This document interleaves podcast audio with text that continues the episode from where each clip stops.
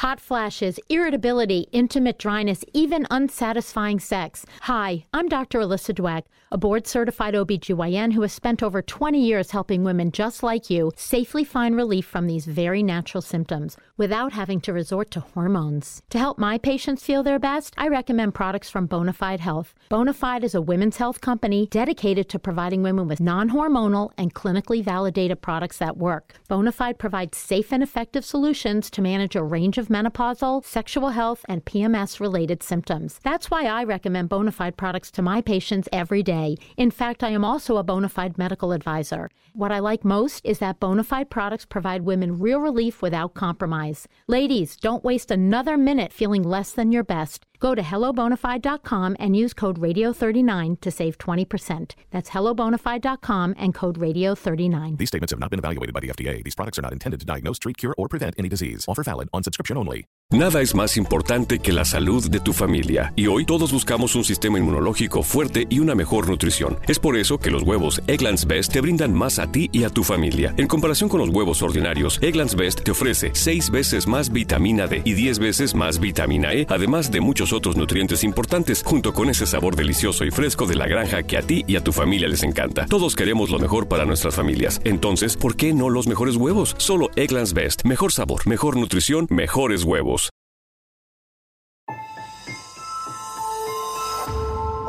Durante años, se pensó que el Yeti vivía en los Himalayas. ¡Bienvenidos al Himalaya! Hoy, después de una extensiva investigación, sabemos que no es así. El Yeti está en México. Y este es su espacio. Yo, check this out.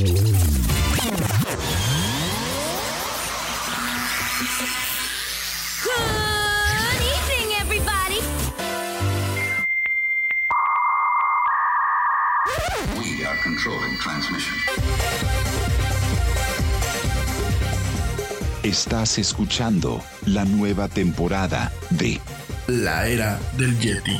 Tecnología, actualidad, arte, música, entretenimiento, política y mucho más en este espacio. La era del Yeti.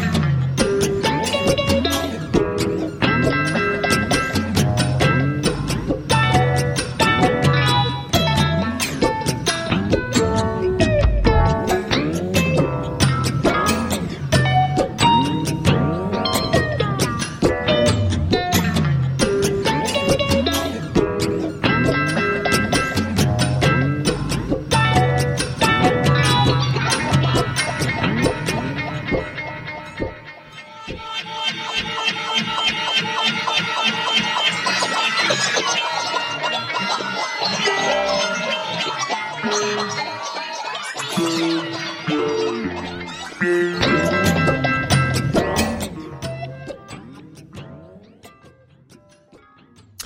¿cómo estás? Muy buenas tardes, muy buenas noches o muy buenos días, dependiendo desde dónde y cómo me escuches. Como siempre, te doy la más cálida, la más cordial y la más sinceras bienvenidas a esto que es el programa más de pelos de la radio, esto que se llama La Era del Yeti. Yo soy Rami Loaiza y como siempre me da un tremendo gusto estar contigo hoy lunes 29 de julio del 2019 en esta emisión donde nos encanta hablar de mucha tecnología, mucha actualidad y muchas otras cosas más. Gracias por acompañarme en esta emisión especial, esto que se llama el Yeti Express, la era del Yeti Express, en donde, bueno, a lo largo de una hora te voy a dar las notas más relevantes de tecnología y actualidad que están ocurriendo actualmente en el mundo. Te recuerdo que este formato, bueno, pues va a estar vigente hasta que lancemos la quinta temporada de este programa, la quinta temporada de forma oficial. Ya cinco temporadas del Yeti, tres años y cachito de eh, pues esta emisión. Estamos dándole, pues, como decimos aquí en México, una shineadita. Y bueno, en unas, yo espero que en unos días o inclusive un par de semanas más estemos ya operando con eh, pues lo que es este nuevo formato. No traemos algunas sorpresas para ustedes, eh, nuevas secciones, bueno, un tema un poquito más streamline, como dicen en inglés. Eh, estamos tratando de dar lo mejor de dos mundos, lo mejor del radio en vivo, de lo que es la transmisión de voz en vivo, pero también adecuado a lo que es el formato de podcast, ¿no? Entonces tenemos este, este tema en donde vamos a adecuar tiempos, vamos a adecuar un poquito, pues todo lo que es el formato del programa, digo, realmente no vamos a estar cambiando muchas cosas, pero sí los algunos cambios circunstanciales que ustedes me han sugerido y que nos han sugerido a nosotros aquí al equipo de la era del Yeti. Entonces, bueno, no te lo puedes perder. Estamos en una semana, pues yo creo que en unos días, unas semanas realmente. Yo le calculo un par de semanas más. Estaremos con esto que es la quinta temporada. Por lo pronto hay Yeti. Eh, la semana pasada no hubo prácticamente más que el primer día, el primer día de la semana, el, día lunes, que fue cuando tuvimos este Yeti Express. El martes, bueno, me hicieron el, gran honor de, invitarme a un programa de transmisión en línea, no de radio, de transmisión en línea como tal. De hecho, les dejé la liga para hablar de neuromarketing, un poquito acerca de los proyectos que desenvolvemos. Miércoles y jueves, desafortunadamente, ya no pudimos transmitir. Eh, se nos complicó un poquito el tema con las cuestiones de trabajo.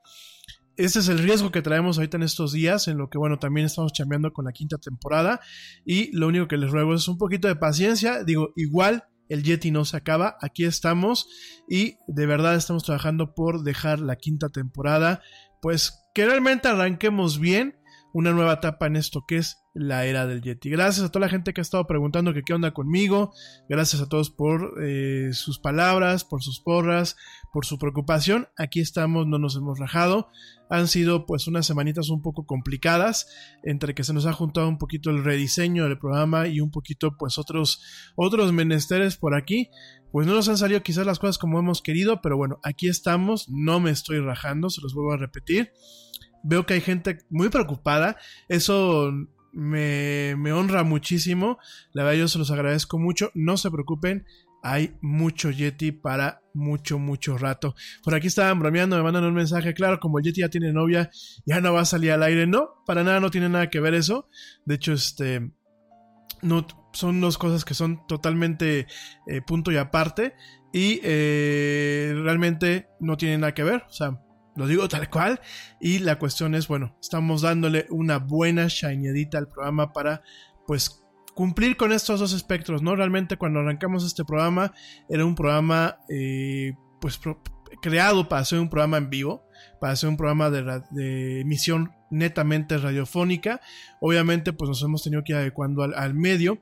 Y antes no teníamos el tema del, podcast, no teníamos presencia ni en Spotify, no teníamos presencia en las demás plataformas. Hoy las tenemos y por lo tanto, bueno, pues es muy, muy, muy... Eh, importante realmente eh, pues adecuarnos a ambos medios, ¿no? Sobre todo porque yo sé que muchos de ustedes me están escuchando en diferido. De hecho, en las últimas estadísticas eh, nos, estamos, nos hemos dado cuenta que hay más gente en ocasiones escuchándonos en diferido a través de Spotify que a través de eh, lo que es Spreaker en vivo, ¿no? Entonces, bueno, pues es importante obviamente lograr complementar los dos mundos eh, generar pues tracción hacia un lado y hacia el otro. Me interesa que obviamente pues la gente siga escuchando el podcast, pero también me, interesa que nos escuchen en vivo y obviamente pues es lograr un balance al respecto, ¿no? Es invitar a través del podcast, que tiene que ser muy muy ligero, a la gente que nos escuche en vivo y por supuesto pues eh, recordar a la gente que me escucha en vivo que tenemos el podcast para cuando ustedes se lo pierdan. Entonces ténganos un poquito de paciencia, estamos trabajando de forma activa. Queremos realmente que pues este tercer año del Yeti, eh, tercer año y, cachito, pues realmente eh, sea un parteaguas. Yo como se los dije, pues sí, me veo en 10, 15 años siguiendo eh, haciendo este programa. Por supuesto, obviamente queremos pues escuchar a la audiencia y tomar en cuenta muchos comentarios que han sido bastante válidos de su parte. Pero bueno, oigan, pues vamos a arrancar con las notas. Te recuerdo que este es el formato express. La era del Yeti. Y bueno, partimos ya con el tema de las últimas notas. Fíjense que eh, recientemente se publicó, se publicó algunas pantallas, algunos avisos más en una fuga promovida por Google en cuanto a su nuevo teléfono, el Google Pixel 4. Este, esta gama de teléfonos de Google, fíjense que la gama Pixel son teléfonos muy interesantes, muy atractivos. Eh, de alguna forma, pues son un marco referencial de lo que los fabricantes de la plataforma Android eh, pueden implementar en sus teléfonos. Creo que tenemos en el entorno de Android tenemos dos, eh, dos campos principales. Tenemos lo que son los fabricantes eh, Tier 2, como lo puede ser pues directamente un eh, Samsung, como lo puede ser un OnePlus, como lo puede ser un Lenovo. Y tenemos pues directamente el Tier 1 o el Tier 1 que es pues directamente Google. Yo sé que aquí en México no nos ha tocado ver muchos de esos teléfonos y en algunos países de América Latina. Gracias a, toda la gente que me sigue escuchando en otras partes de América Latina y de España. Aquí en México no nos ha tocado ver lo que es eh, la línea Pixel. Yo creo que ha sido una decisión muy mala en torno a Google eh, de no abrir mercado en este aspecto. Sin embargo, bueno, son teléfonos muy interesantes. Son teléfonos que en los últimos eh, cuatro años pues han, planteado lo que es un parteaguas en eh, la evolución en cuanto a pantallas, cámaras, sensores y la forma en la que debe de ser implementado Android en esta plataforma y ahora, ahora en octubre se estará lanzando lo que es la línea de, o la familia 4 de este Google Pixel, ¿no? Fíjense que eh, el lanzamiento que hizo hoy lo lanzó en un video de YouTube y en un, en un post de su blog, en donde comentan que este teléfono va a tener eh, reconocimiento facial para desbloquearlo. Al igual que en su momento, pues lo hemos tenido con el iPhone 10 y con otros teléfonos. En el Pixel 4, bueno, pues directamente Google va a quitar lo que es el reconocimiento de huella digital y, y solamente va a tener lo que es el reconocimiento facial. Y además de eso, eh, y lo más interesante del, anuncio que se dio a conocer el día de hoy, no solamente es el reconocimiento facial utilizando una cámara muy similar, bueno, no es una cámara, un array de cámaras y de ópticas muy especial, eh, muy similar a lo que es el, array de cámaras y ópticas que tenemos en el iPhone, en la familia iPhone, sino lo más interesante es un, un chip, un chip que pues es producido por una división de Google eh, que se le conoce como Project Soli. Eh, es un chip que se diseñó en esta parte experimental y lo que tiene este chip y que lo hace tan interesante es que este sistema, este pequeño procesador, lo que va a permitir es que este teléfono, el Pixel 4, tenga pues prácticamente el equivalente a un radar. Así como lo escuchas, este pequeño chip que va a ir montado junto con todo lo que es el array de cámaras y de iluminadores para el tema de la identificación facial y por supuesto la selfie cam, esta cámara frontal. Además de esto va a tener este chip que lo que va a permitir es una característica que Google llama Motion Sense. Motion Sense lo que va a permitir en este teléfono y en estas versiones de Android es que tú puedas hacer ciertos gestos con los dedos y con las manos a una distancia pues obviamente prudente del teléfono y que te permite interactuar pues directamente con la interfaz y con las eh, funcionalidades diversas que tiene este aparato, ¿no? En ese sentido, bueno, pues estamos viendo que eh, este Project Soli, que me atrevo ya a pensar que Soli viene de Soliton, eh, y Soliton, pues me, atrevo a pensar que eh, me parece que es un, un, honor o un easter a lo que es el radar Soliton de eh, Metal Gear. También te comento que el Soliton pues es una onda solitaria que se propaga sin deformarse en un medio no lineal. Eh, principalmente se encuentra en algunos fenómenos físicos como lo puede ser la acústica y en este juego, en el juego de Metal Gear, el personaje a lo largo de diferentes iteraciones, pues tiene este pequeño radar que te permite ver en una pantallita, pues dónde están los, los, enemigos ubicados en un, en un, eh, en un diverso escenario, ¿no? Eh, de ahí, bueno, pues directamente Google creó hace unos años este proyecto en donde empezaron a investigar cómo con pequeños chips, utilizando cierta tecnología, pues permitía detectar cuando tú mueves los dedos de una forma cerca del dispositivo que tiene estos chips. De hecho, en aquel entonces, pues los primeros experimentos eran con un smartwatch eh, experimental de Google, en donde pues tú te acercabas, movías eh, con los dedos, hacías un gesto como si estuvieras moviendo la, la corona de un reloj y automáticamente el reloj lo detectaba y eh, obviamente generaba la interacción correcta en lo que era el sistema, ¿no? Entonces, bueno, es muy interesante lo que nos está planteando Google con, con, este nuevo teléfono, con el Pixel 4. Habrá que ver en octubre, bueno, pues realmente qué tal va a funcionar este teléfono. Eh, qué tantas características pues dejan atrás lo que es el hype y realmente pues eh, son características que el día de mañana nos pueda nos puedan ser útiles perdón, nos puedan ser útiles. A mí lo que me gusta de pues esta tecnología, en primer lugar es que digo, yo soy un poquito eh, tengo un poquito de, síndrome de este, ¿cómo se llama? Obsesivo compulsivo. No, digo, me lo pienso yo. Eh, me gusta tener mis cosas muy limpias, pienso yo. Y este, y me parece que puede ser interesante que no tengas que estar tocando constantemente el teléfono y que muchas cosas pues lo puedas manipular haciendo gestos en el aire, ¿no? La otra parte me parece muy interesante el tipo de interacciones de usuario que puedes tener. Eh, había una, una demostración en donde tú, bueno, pues hacías el gesto de estar moviendo una perilla o un potenciómetro, estas rueditas que luego tienen las consolas y algunos aparatos, o la perillita del volumen. Y la verdad me gustó mucho que, bueno, te da una una, pues una facilidad más para poder interactuar con este tipo de tecnologías, ¿no? En donde, bueno, se recrean ciertas superficies de control de forma virtual y de una forma que realmente sea lo más intuitiva posible. Así yo me imagino que habrá una app en donde tengas una perillita de volumen y en vez de eh, hacer, usar el touch, que a veces es poco preciso, sobre todo, bueno, pues el Yeti que tiene unos dedototes, pues en ocasiones también es bastante impreciso, pues me imagino que será más... Eh, pues más eficaz el tener, por ejemplo, una perilla de volumen en donde tú hagas el gesto como si la estuvieses agarrando y directamente el teléfono pues la detecte, ¿no? Eh, fíjense nada más, bueno, en este sentido, eh, también Google comenta que el Pixel 4 va a utilizar el, el Face Unlock, igual que en el caso de Apple, también para un tema de pagos. Y el Face Unlock, como lo desarrolló Google, eh, permite que puedas desbloquear tu teléfono en prácticamente cualquier orientación, incluso si lo estás poniendo boca abajo, ¿no?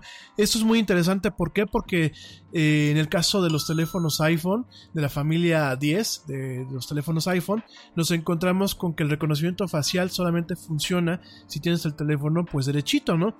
En este caso, eh, Google plantea que tú puedas utilizar en algún momento el desbloqueo facial eh, no importando cómo esté ubicado el teléfono, ¿no? En este sentido, eh, de acuerdo al, aviso que nos, nos, comenta al día de hoy Google en el video y en su post, bueno, pues directamente eh, el sistema que está utilizando es muy similar. Utilizan una cámara de infrarrojos, que bueno, pues no es nada nuevo. Tanto Microsoft en algunas computadoras que tienen esta tecnología eh, Smart Sense, tanto bueno, pues el iPhone, eh, en el caso de la familia 10, eh, tienen ese tipo de cámaras. Tiene también una cámara frontal a color normal.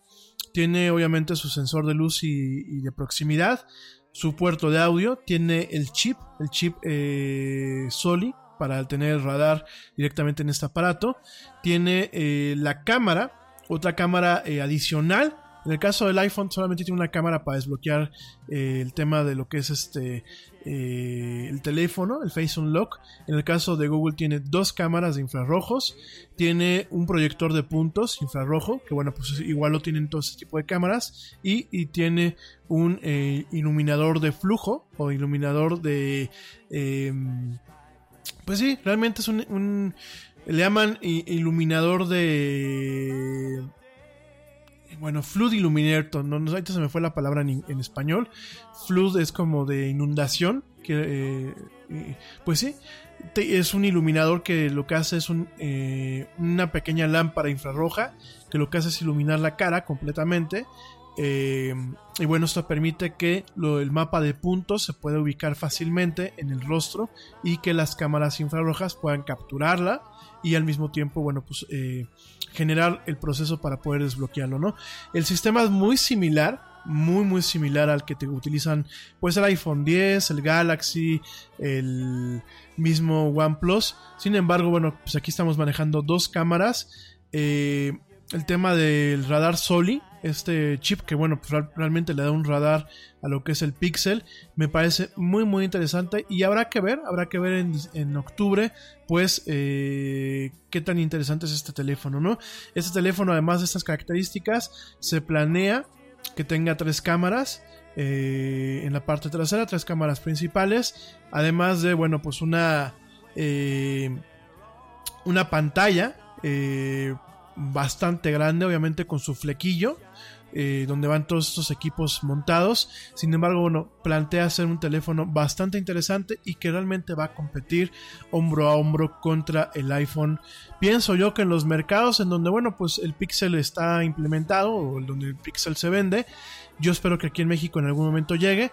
De cualquier forma, bueno, para esas fechas, aquí en la del Yeti intentaremos conseguir una unidad para platicarte, para platicarte realmente si vale la pena y si realmente es una alternativa viable a lo que es el dominio de lo que son los teléfonos Samsung y también el dominio de los iPhones en el espacio de los dispositivos móviles. Así que bueno, eh, la noticia principal, el Pixel 4 de Google va a tener, además de todos los truquitos que estos teléfonos tienen hoy en día, también va a tener un radar, así como lo escuchas la era del Yeti. Y bueno, eso en cuanto a teléfonos, el tema del Pixel, bueno, bastante interesante. Y por otro lado, te platico que eh, posiblemente, posiblemente el teléfono del 2019 del iPhone, de la línea de Apple, de los iPhones, bueno, pues tenga eh, un par de cámaras. Eh, no, perdónenme, no es 2019, 2020. Eh, se planea o se cree, de acuerdo al analista Ming Chi, Chi Ming Chi perdónenme, eh, este analista que bueno, durante mucho tiempo ha dado notas muy verídicas en torno a lo que es los últimos lanzamientos de eh, la empresa La Manzanita. En ese sentido, Ming Chi Kuo comenta que eh, al menos dos de los teléfonos del 2020 eh, pertenecientes a la manzanita, eh, los, dos, los, dos, teléfonos iPhones del 2020, del 2020, van a tener en su momento una cámara en 3D, bueno, un sensor 3D y una cámara, un sistema de ópticas que se le conoce como Time of Flight o sensor TOF. Estos Time of Flight, eh, fíjense, es un tipo de tecnología que la encontramos por primera vez en los dispositivos Kinect. Yo sé que ya muchos, cada vez que hablo del Kinect me vueltan a ver feo, pero hay que reconocer que en aquel momento eh, Microsoft, perdón, intentó innovar con el tema de, del Kinect, con este tipo, este, bueno, pues esta cámara, sensor, eh, utilizó en los Xbox principalmente. Eh, creo que se arriesgó en su momento de una forma eh, adecuada. Eh, Microsoft, desafortunadamente, yo creo que estaba pues muy adelantado para su óptica, que ya para su, su momento. Actualmente, bueno, pues Kinect, toda la tecnología de Kinect la encontramos pues en los sistemas de reconocimiento facial de computadoras y de teléfonos, principalmente de lo que es el iPhone. De hecho, la plataforma principal de lo que es la tecnología de Kinect la encontramos directamente en el iPhone 10. Eh, ¿Por qué? Porque en su momento, bueno, eh, parte de la empresa, la empresa que sea parte de esta tecnología, pues fue adquirida en su momento por, eh, por Apple. Realmente PrimeSense, que pues era un desarrollador israelí, creó ese tipo de, de sensores y de cámaras para poder eh, ser utilizadas en el Kinect. Eh, más adelante, PrimeSense pues, fue adquirida por Apple. Eh, de hecho, fue adquirida por Apple, si mi memoria no me falla, en el 2013. Por algo así de 360 millones de dólares, si mi memoria no me falla. Y bueno, a lo que voy es que una cámara TOF o un sistema TOF, Time of Flight, lo que permite es capturar la información de eh, una imagen, la información de una imagen, pero eh, pues yéndose directamente a lo que son las características de la luz.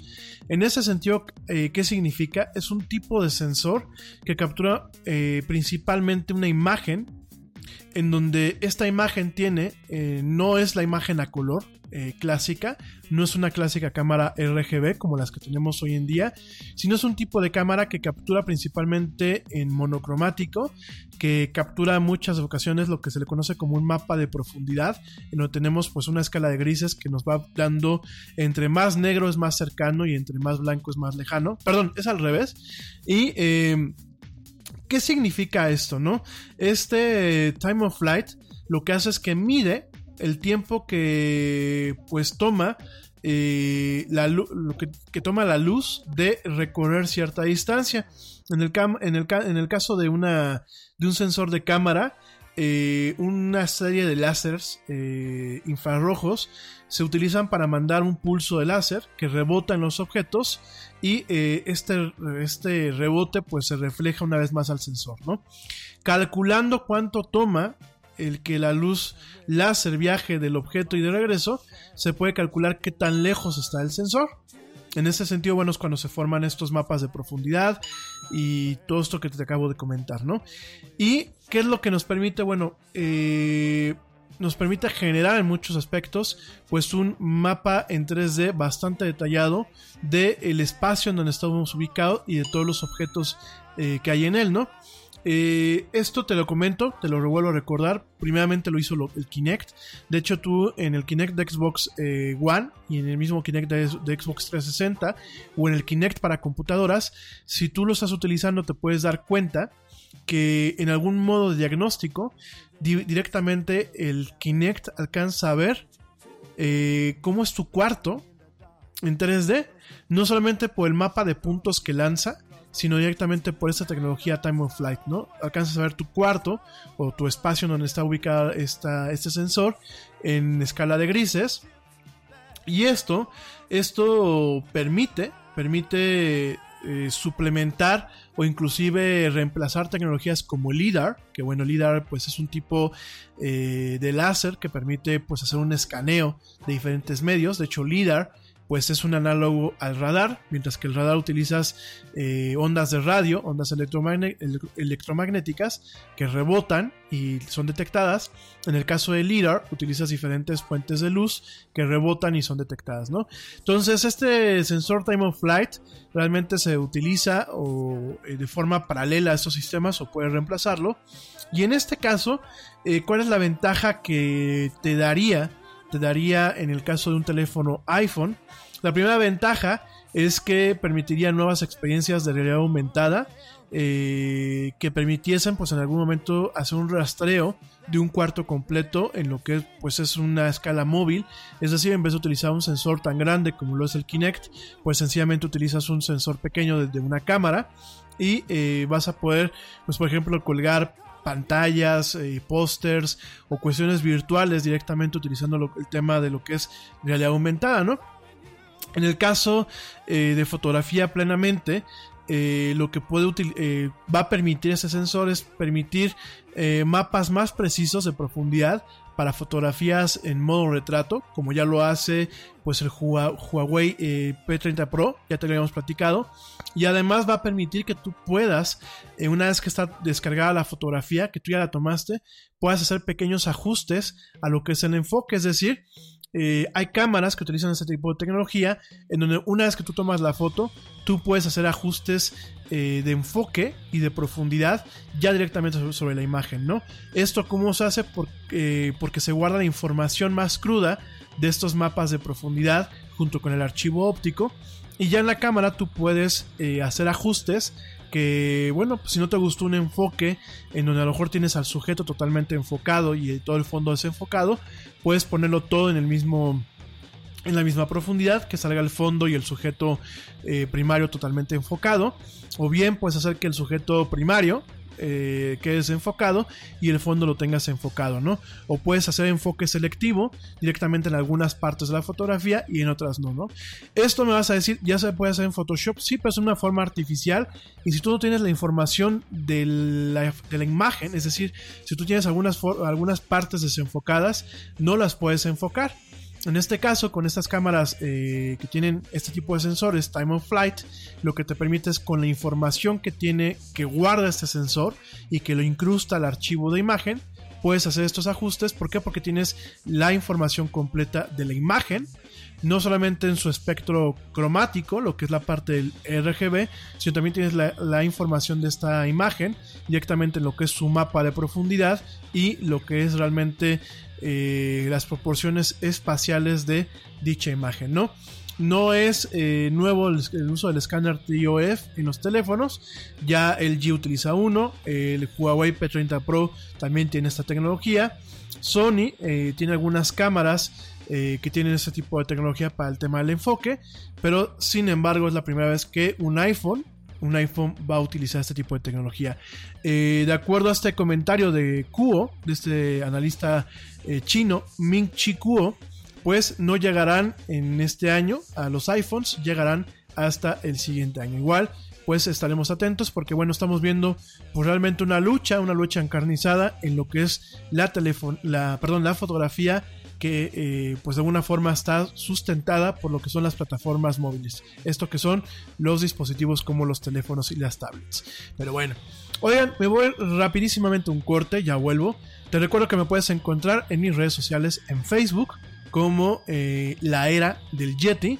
En Twitter estoy como arroba el oficial. Y en Instagram me encuentras como arroba la era del Yeti. No tardo, ya vuelvo. Estás escuchando esto que es la era del Yeti Express. Hoy, lunes 29 de julio. No tardo nada.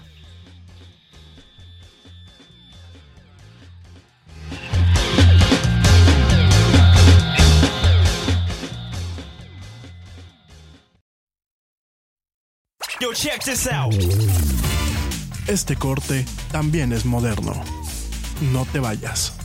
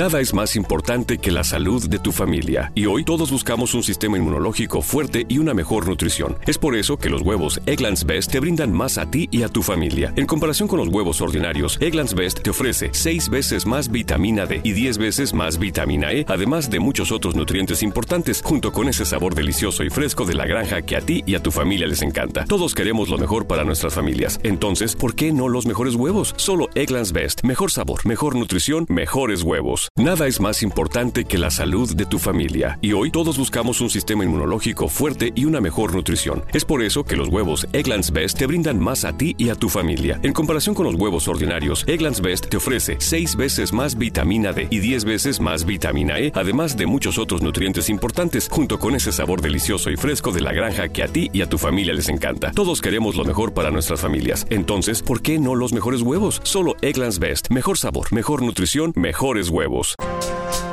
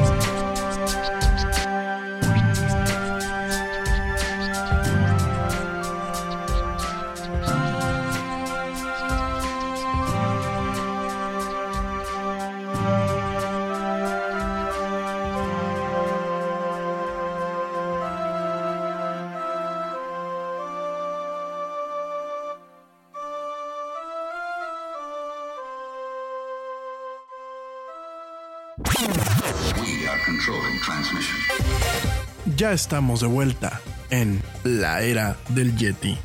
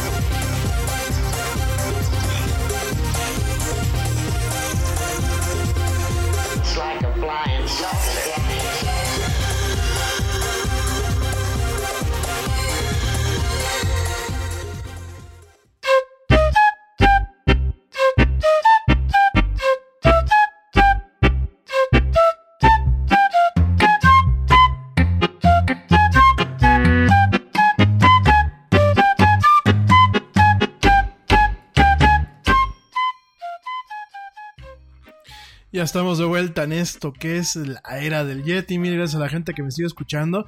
Oigan, una nota importante. Fíjense que doctores de la Universidad de Nevada, allá en Las Vegas, más bien la Universidad de eh, Nevada, que pues sí está ubicada en Las Vegas, pero bueno, es este eh, directamente eh, allá, allá la universidad está ubicada en Las Vegas, aunque el estado es de Nevada. Perdón por tanto rollo, pero bueno, están eh, advirtiendo, advirtiendo de eh, un peligro, un peligro por muy propio del verano, que pocas veces se toma en cuenta y que pocas veces se reconoce, sin embargo es un peligro que es real, lo que son las quemaduras por el pavimento, ¿no?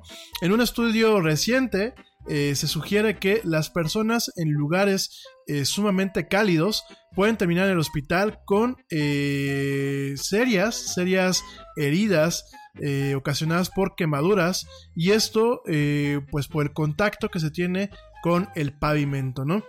los investigadores que publicaron su estudio el mes de abril pasado en el Journal of Burn Care and Research tomaron un, vistazo a casos de eh, lo que es su propia unidad para quemados de eh, su universidad, ¿no? En un lapso de 5 años encontraron 173 casos eh, reportados de quemaduras por el pavimento, ¿no? en base, bueno, pues a esta información y de referenciar lo que es el clima, el clima con con los casos y las fechas en que se dieron estos casos, eh, los autores encontraron que la mayoría, la mayoría de estos casos, 88%, ocurrieron cuando, eh, pues allá afuera, eh, estaba la temperatura alrededor de los 95 grados Fahrenheit. Cuando hablamos de 95 grados Fahrenheit, estamos hablando alrededor de... espérenme tantito de 35 eh, grados Celsius. Tenía la duda, ¿eh? ya sé que siempre se suma a 60, pero bueno. Eh, una vez que se alcanzaban los 105 grados, el riesgo de quemaduras del pavimento se volvía exponencialmente más alto, ¿no? fíjense nada más, digo, la verdad parece una idiotez, genuinamente parece una idiotez esto, sin embargo, si es, un, es una situación que está eh, pues obviamente ahí, latente, es un tema en torno al riesgo. Hay gente que sale con estas chanclitas, estas flip-flops que a veces le llaman ustedes, que son de plástico, y cuando realmente eh, hay que recordar que el pavimento absorbe el calor, lo absorbe y lo mantiene en lo que es primeramente la superficie y después en, las partes pues de alguna forma más profundas del mismo, ¿no? Las diversas capas que eh, pues componen lo que es la capa asfáltica de eh, muchos de nuestros caminos y ciudades, ¿no? Por ahí se, siempre se toma una cuestión inclusive un poco eh, literaria en el torno de hacía tanto calor que se podía freír un huevo sobre el pavimento, ¿no? Sin embargo, en muchas partes del mundo y sobre todo en estas olas de calor es algo cierto, ¿no? Y en ese sentido hay mucha gente que ha reportado heridas porque salen con estas chanclitas de hule. ¿Qué pasa? La chanclita pues directamente eh, se derrite en ocasiones y termina ocasionando daños, ¿no? Hay gente, digo, aún en las ciudades, eh, podía pensarse que solamente en algunos pueblos y eso, pero aún en las ciudades hay gente que sale descalza, así como lo escuchas, descalza caminar muchas veces por la calle. De hecho, el otro día me tocó ver eh, un video de un canal de YouTube que me gusta mucho ese canal que son de casas. Es un video que se llama Fair Company. Bueno, un canal que se llama Fair Companies. Eh, y bueno, estaban mostrando una casa ahí en, Los Ángeles. Y el cuate, bueno, pues caminaba por, por su calle totalmente descalzo, ¿no? Entonces, eh, en primer lugar tenemos ese tipo de cuestiones en donde pues sí es un peligro. Si no tienes un calzado adecuado, pues es un peligro estar en el pavimento, ¿no? La otra parte pues son los homeless, que en ocasiones pues eh, viven prácticamente en el suelo. Creo que también hay una cuestión en donde debemos de buscar que pues eh, los homeless pues no tengan este problema. Y la otra parte también es, por ejemplo, aquellas personas que sacan a sus mascotas en, estos, en, en, estas fechas, con estas olas de calor, y qué pasa, la sacan a caminar por el pavimento y hay muchos casos reportados en donde las almohadillas de sus patas sufren quemaduras muy severas, quemaduras que en ocasiones pueden llegar a inhabilitar al animal, pues eh, no solamente durante meses enteros, sino inclusive pueden ocasionar daños permanentes. Entonces, eh, el tema del pavimento eh, hay que tomárnoslo un poco más en serio.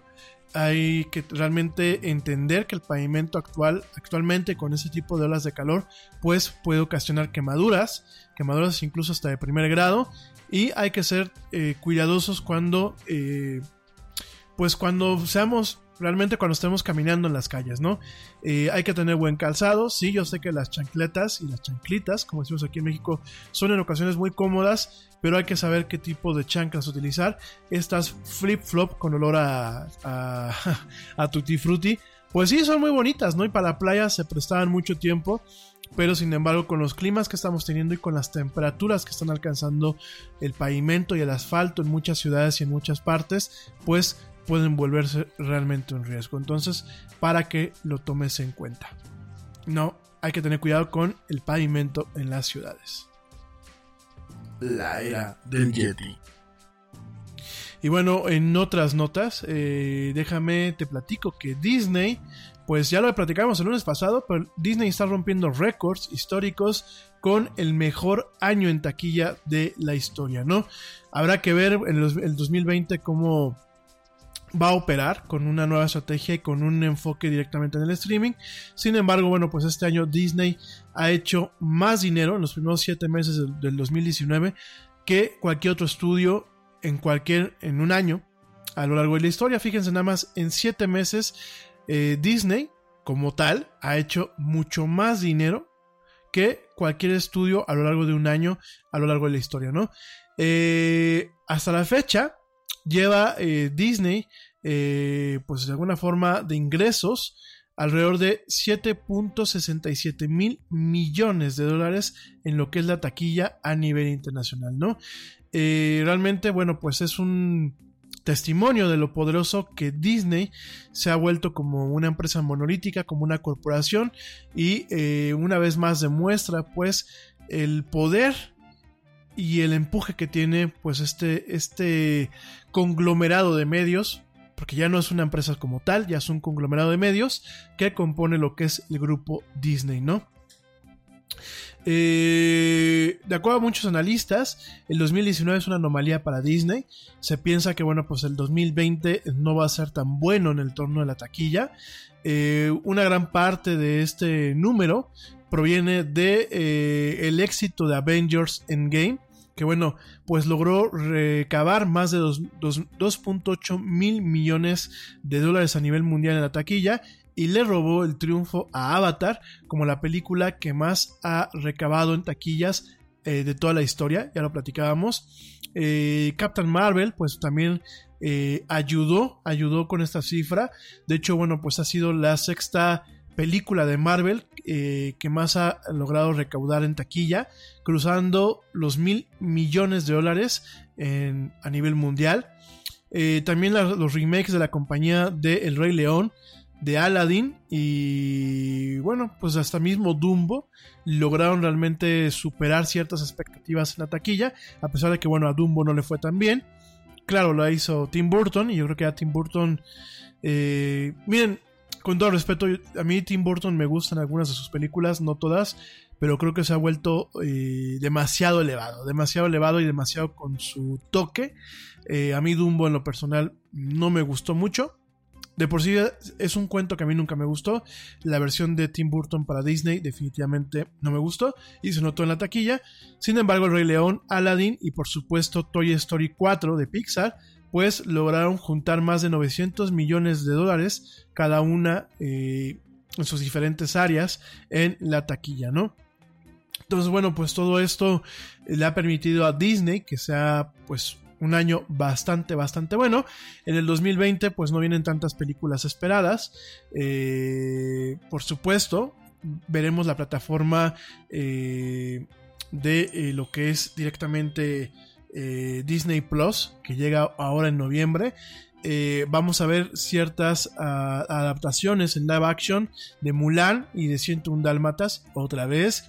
También veremos algunas películas de Marvel como Black Widow y los Eternals de Marvel. Eh, y bueno, definitivamente este año todavía no acaba para Disney. Todavía falta en diciembre pues ver la última entrega de Star Wars. Entonces, bueno, yo creo que este año definitivamente ha sido fantástico. Creo que, pues sí, como muchos analistas piensan, ha sido una anomalía. Sin embargo, es un testimonio, un legado al potencial que tiene esta empresa. Esta empresa que, bueno, ya se volvió un monolito y que definitivamente ya no podemos nombrarla solamente como grupo Disney, sino como realmente una operación mediática eh, soportada en un conglomerado de franquicias y de empresas que eh, mantienen pues el funcionamiento de esta emblemática empresa, ¿no? Tenemos obviamente a Marvel, tenemos a Lucasfilms, eh, obviamente tenemos ya todas las franquicias de Fox, que pues están que ya están directamente operando bajo el sello Disney. Inclusive por ahí eh, ya hay un planteamiento de que en algún momento en algún parque Disney se abra la parte de Springfield. Eh, del tema de los Simpsons, ya por ahí, bueno, los mismos Simpsons han hecho eh, pequeños cortos en donde, bueno, pues reconocen su anexión no sin antes mostrarla de una forma sardónica e inclusivamente ácida a lo que es el imperio Disney. Sin embargo, bueno, pues eh, realmente está demostrando que esta empresa ha sabido adquirir eh, correctamente las franquicias y otras empresas y que les ha sabido pues realmente convertirlas en oro, ¿no? Eh, Marvel, que tuvo muchos problemas durante mucho tiempo, eh, mismo Lucasfilms, que durante mucho tiempo pues vivía más que nada de las regalías y de los derechos de merchandising, pues es bastante interesante el empuje y realmente, eh, ¿cómo les diré? Pues sí, el empuje y el soporte que les ha dado Disney para convertirlas en verdaderas eh, minas de oro, ¿no?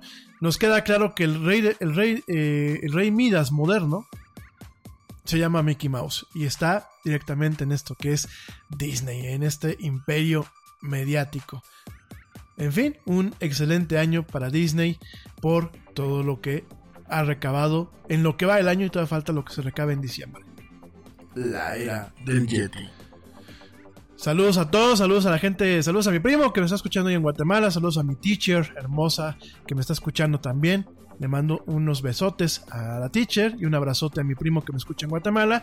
Y por supuesto, saludos a toda la gente que me hace el gran honor y el gran favor de escucharme en esta emisión. Bueno, vámonos rápidamente con otra nota, porque ya nos quedan nueve minutos de programa. Te recuerdo que estamos en la modalidad express. En unas semanitas más regresaremos con lo que es el formato, el formato normal de la era de Yeti. Bueno, déjame te cuento. Eh, déjame te cuento eh, un par de cuestiones en, torno a lo legal. Fíjense nada más, pues cómo está el mundo. La primera cuestión es que GitHub, esta plataforma para que desarrolladores a nivel mundial suban eh, sus proyectos de programación y de software y los compartan pues con otras personas, GitHub está restringiendo las cuentas de desarrollo basadas en Irán, en Crimea, en Cuba, en Corea del Norte, en Venezuela y varios otros países que están pues de alguna forma eh, con restricciones y embargos por parte de los Estados Unidos, ¿no? Esto es muy curioso. Esto es algo que se acaba de implementar recientemente porque GitHub, pues, eh, originalmente existía como una entidad eh, muy propia del open source y muy propia de lo que es la colaboración en torno a proyectos de programación, principalmente de código abierto. Te recuerdo que hace un par de años pues Microsoft la compró, adquirió esta plataforma y eh, recientemente pues Microsoft tuvo que por una cuestión legal eh, de alguna forma pues presionar y hacer algunos ajustes en la plataforma, sobre, todo en aquellas cuentas de pago, en donde pues usuarios, usuarios que estén ubicados en Crimea, en Cuba, en Irán, en Corea del Norte, en Venezuela, en Siria, pues no puedan utilizar la plataforma, ¿no? Inclusive es muy curioso que eh, si tú llegas a viajar a un país de estos, aunque sea una semana o dos, durante ese tiempo tengas un bloqueo directamente a ti como usuario pues de esta plataforma, todo en torno a una cuestión de seguridad. Y es que en Estados Unidos, fíjense, yo creo que hay mucho que criticarles a los norteamericanos, pero también hay mucho que reconocerles. Y una cuestión que yo siempre les he reconocido es el tema de la protección de la propiedad intelectual. Y en ese sentido me parece, eh, pues sí, me parece que es el abuso de una hegemonía la cuestión de que eh, tú tengas el poderío, no solamente económico en muchos aspectos, sino tecnológico, y que tengas la capacidad de restringir el acceso a las tecnologías, ¿no? Por un lado, eh, me parece en ocasiones un abuso, por otro lado, me parece bastante lógico y me parece que muchos países deberían hacerlo, en donde, bueno, pues países que tienen embargo, países que pueden utilizar pues de una mala forma esta tecnología, eh, pues no tengan acceso a la misma, ¿no? De hecho, tiene unas leyes de exportación de tecnología muy, muy, muy crudas Estados Unidos, muy rígidas, y bueno, eh, pues una manifestación de este tipo de leyes es esta en donde pues directamente a partir de estos días se fortalece este aspecto en GitHub y aquellas personas o desarrolladores que tengan proyectos de índole privada y que estén en estos países pues no van a tener acceso a estas cuentas las cuentas van a estar suspendidas. No así fíjense nada más no así si eh, existen desarrolladores que tengan pues eh, cuentas abiertas es decir cuentas donde el público tenga acceso a ellas y puedan colaborar o puedan descargar eh, libremente lo que son los contenidos de estas cuentas, ¿no? Te recuerdo que es GitHub. GitHub pues es una, plataforma en donde tienes eh, repositorios o tienes eh, modos de almacenamiento en donde tú directamente vas subiendo tu código fuente para que más personas puedan colaborar, puedan descargarlo y puedan hacer pues directamente compilarlo, puedan descargar binarios eh, para utilizarlos en las diferentes plataformas, ¿no? De hecho, GitHub pues es una, plataforma que permite compartir el conocimiento en cuanto a lo que es la programación eh, contemporánea, ¿no? Entonces, todos los proyectos que son eh, de código abierto netamente y que son abiertos, es decir, que no tienen acceso privado, pues no tendrán este tipo de problemas, no tendrán este tipo de previsiones. Sin embargo, si son usuarios eh, que tienen una cuenta privada, es decir, donde solamente pueden entrar eh, personas con contraseñas y que el código, pues de alguna forma es código cerrado, estas personas no puedan tener estas cuentas eh, en esta plataforma, ¿no?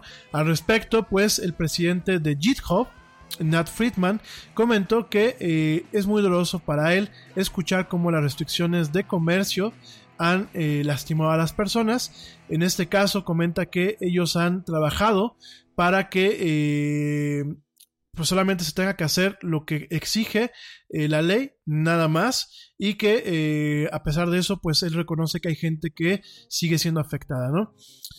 Comenta que GitHub, desafortunadamente, pues está sujeto a lo que es las, las, leyes de comercio de los Estados Unidos y como cualquier otra compañía que hace en los Estados Unidos negocio, pues está sujeta a las mismas, ¿no?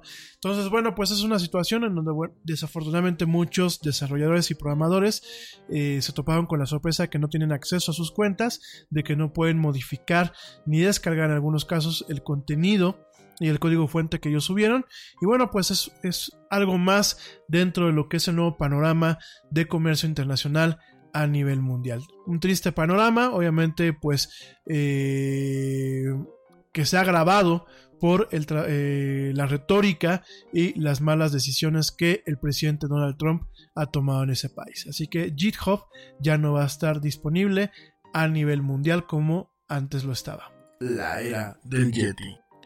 Bueno, pues esa es una nota. Déjame te comento que recientemente se lanzó, fíjate, así como tú lo escuchas, se lanzó una versión de Android que se puede ejecutar directamente en la Nintendo Switch. Así como lo escuchas, Mira, la Nintendo Switch eh, yo siempre la alabo por el, concepto que logró eh, pues materializar Nintendo en esta plataforma híbrida. Eh, también lo comenté en su momento, la Nintendo Switch pues es, digámoslo así, el sabor el sabor de la plataforma eh, Nvidia eh, Blade y Nvidia Tegra.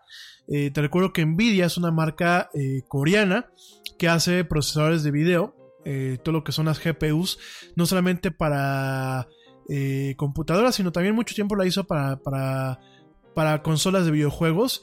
Eh, desafortunadamente, bueno, las últimas generaciones de eh, consolas de videojuegos pues han, han, tenido la gracia de que AMD, esta compañía canadiense que pertenece, bueno, pues eh, esta compañía que hace diferentes microprocesadores, AMD eh, pues ha, ha, este, ha proveído lo que es directamente pues eh, los procesadores gráficos y los procesadores principales para muchas consolas. Sin embargo, bueno, Nvidia todavía en la parte de visualización eh, corporativa, eh, la visualización científica y la visualización en torno a lo que son los videojuegos sigue teniendo un nicho bastante amplio y bueno durante mucho tiempo lanzó algunas propuestas al mercado algunas tablets eh, del tamaño del iPad y de otro tipo de dispositivos que iban a permitir tener una experiencia de Android totalmente optimizada para un tema de videojuegos, ¿no?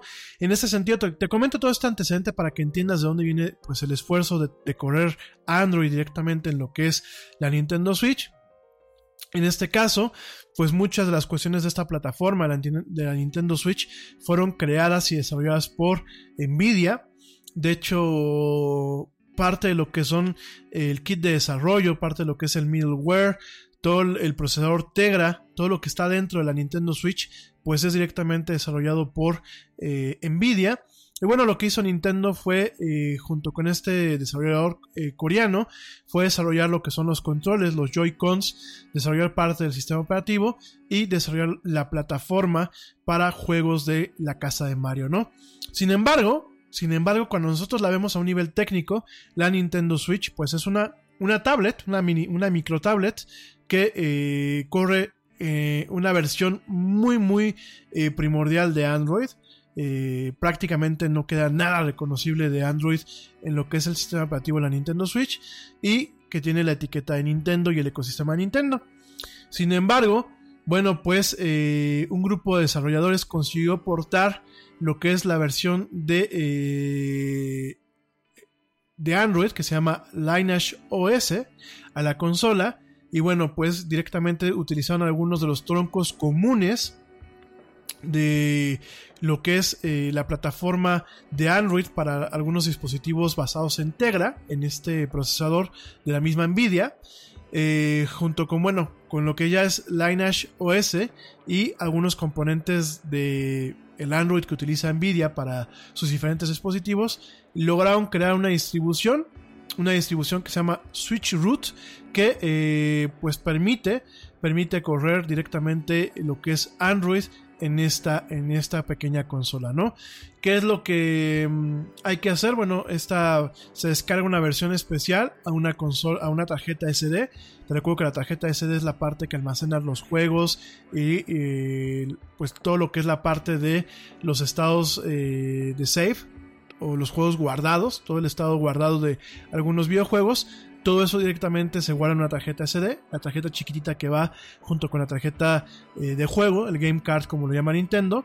Y pues directamente utilizando una vulnerabilidad en la versión 4.1 del sistema operativo de la Nintendo Switch y una vulnerabilidad en el hardware de la Nintendo Switch que eh, pues ya directamente en las últimas revisiones de hardware y en las últimas versiones de software no vienen. Sin embargo, si tú tienes una versión de la Nintendo Switch que cumple con estas vulnerabilidades, después te paso el link en nuestras redes sociales, vas a poder descargar lo que es la imagen de eh, este, este sistema operativo y vas a poder cargar Android directamente en esta consola, ¿no?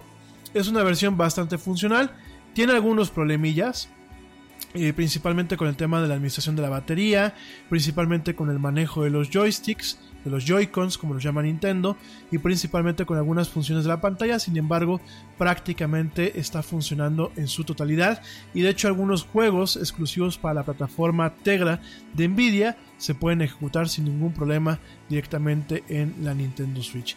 Inclusive por ahí eh, leía yo algunas notas en donde la versión de Android eh, de Fortnite es un poquito más rápida que la versión nativa de la Nintendo Switch. Entonces, bueno, si lo quieres probar, obviamente te recuerdo que esto puede violar tu garantía, te va a pasar el link si quieres eh, seguir las instrucciones y descargarlo. Bueno, pues es una muy buena opción, ¿no?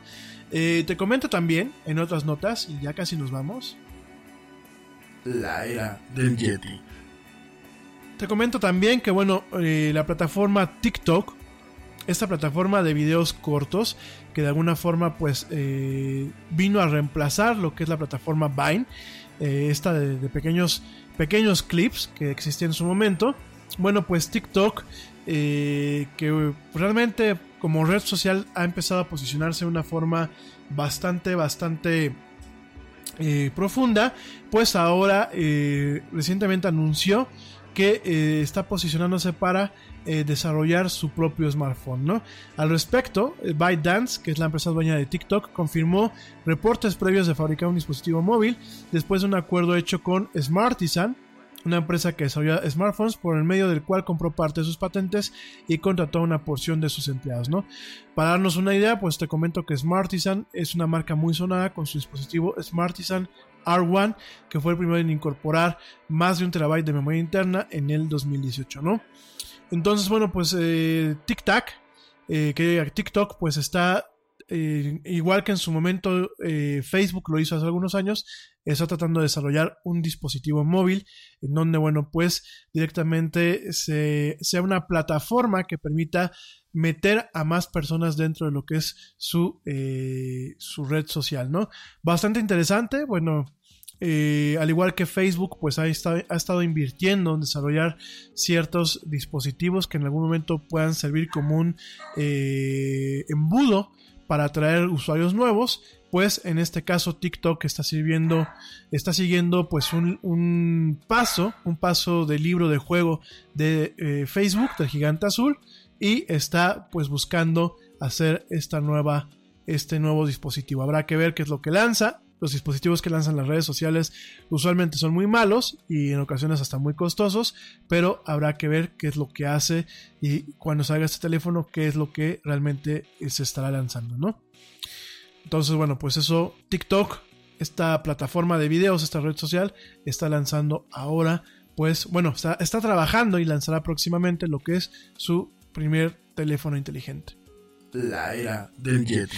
Y bueno, ya nos vamos. Nos quedan algunas notas en el tintero. Ya mañana las platicamos. Algunas notas interesantes.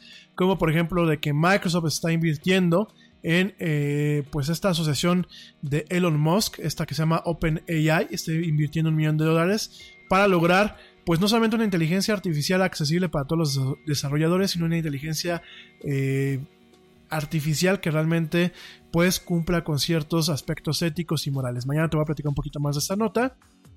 Mañana también te voy a platicar acerca de WhatsApp, que por fin parece ser que va a ser un cliente, un cliente para escritorio, para computadoras independiente como lo tiene Telegram, es decir, que no va a requerir que tengan su teléfono encendido y aparentemente WhatsApp estará tomando en el futuro próximo algunos eh, pasos o algunos ejemplos de lo que ha hecho Telegram y Signal, eh, plataformas bastante queridas, al momento de liberar lo que es tu usuario, tu cuenta de WhatsApp, directamente de lo que es tu teléfono celular. Esto significa que en algún momento tú vas a poder tener una cuenta de WhatsApp en uno o varios teléfonos, ya que bueno, vas a poderlo correr así.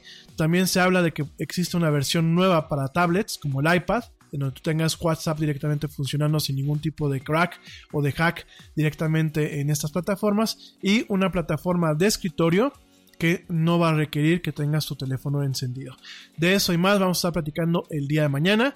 Gracias por acompañarme en esta emisión del Jet Express. Yo soy Rami Loaiza. Mañana te espero a las 7 pm eh, en punto para hablar de este tipo de notas. Te recuerdo que el formato normal del Era del Yeti regresará en un par de semanas con la temporada 5. Ahorita estamos con este formato cortito y de puras notas. Gracias por acompañarme hasta este punto. Si me estás escuchando en vivo, te deseo una muy buena noche. Espero que tengas un excelente principio de semana. Y si me estás escuchando en diferido, te eh, deseo un excelente día, una excelente tarde o una excelente noche, dependiendo desde dónde y cómo me hayas escuchado. Gracias, les mando un fuerte abrazo. Pórtense mal, cuídense bien, nieguenlo todo. Y pues ya me voy. Nos escuchamos mañana. Y como dice el tío Yeti, vámonos. ¿Por qué? Pues porque ya nos vieron.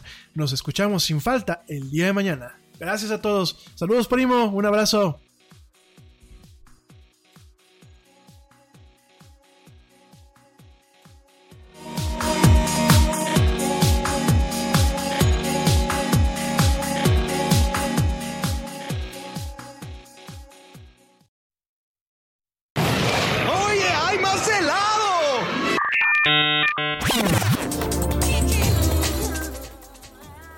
La actualidad no te deje helado.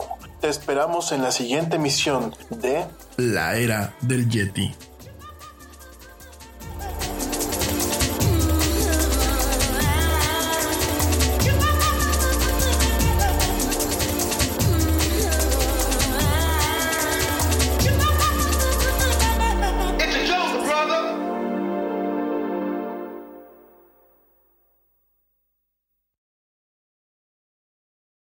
Te preocupas por la salud de tu familia y hoy un sistema inmunológico fuerte y una mejor nutrición son más importantes que nunca. Es por eso que los huevos Egglands Best te brindan más a ti y a tu familia. En comparación con los huevos ordinarios, Egglands Best te ofrece 6 veces más vitamina D y 10 veces más vitamina E, además de muchos otros nutrientes importantes, junto con ese delicioso sabor fresco de granja que a ti y tu familia les encanta. No son tiempos ordinarios, entonces, ¿por qué darle a tu familia huevos ordinarios? Solo Egglands Best. Mejor sabor, mejor nutrición, mejores huevos. Te preocupas por la salud de tu familia y hoy un sistema inmunológico fuerte y una mejor nutrición son más importantes que nunca. Es por eso que los huevos Egglands Best te brindan más a ti y a tu familia. En comparación con los huevos ordinarios, Egglands Best te ofrece 6 veces más vitamina D y 10 veces más vitamina E, además de muchos otros nutrientes importantes, junto con ese delicioso sabor fresco de granja que a ti y tu familia les encanta. No son tiempos ordinarios, entonces, ¿por qué darle a tu familia huevos ordinarios? Solo Egglands Best. Mejor sabor, mejor nutrición, mejores huevos.